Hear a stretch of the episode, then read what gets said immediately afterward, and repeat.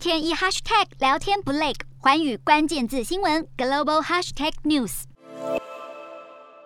有鉴于俄罗斯攻击乌克兰核电厂，日本首相岸田文雄在国会答询时表示，将开始研议在日本境内的核电厂设立专属的警备部队。岸田文雄表示，由于乌俄战争使得人民对核电厂的安全高度关注，因此将检视福井县在核电厂设置专属警备队的做法之后，再开始研议是否让全日本其他的核电厂也跟进，才能够在。在危急的时刻，能够让核电厂继续的安全运作。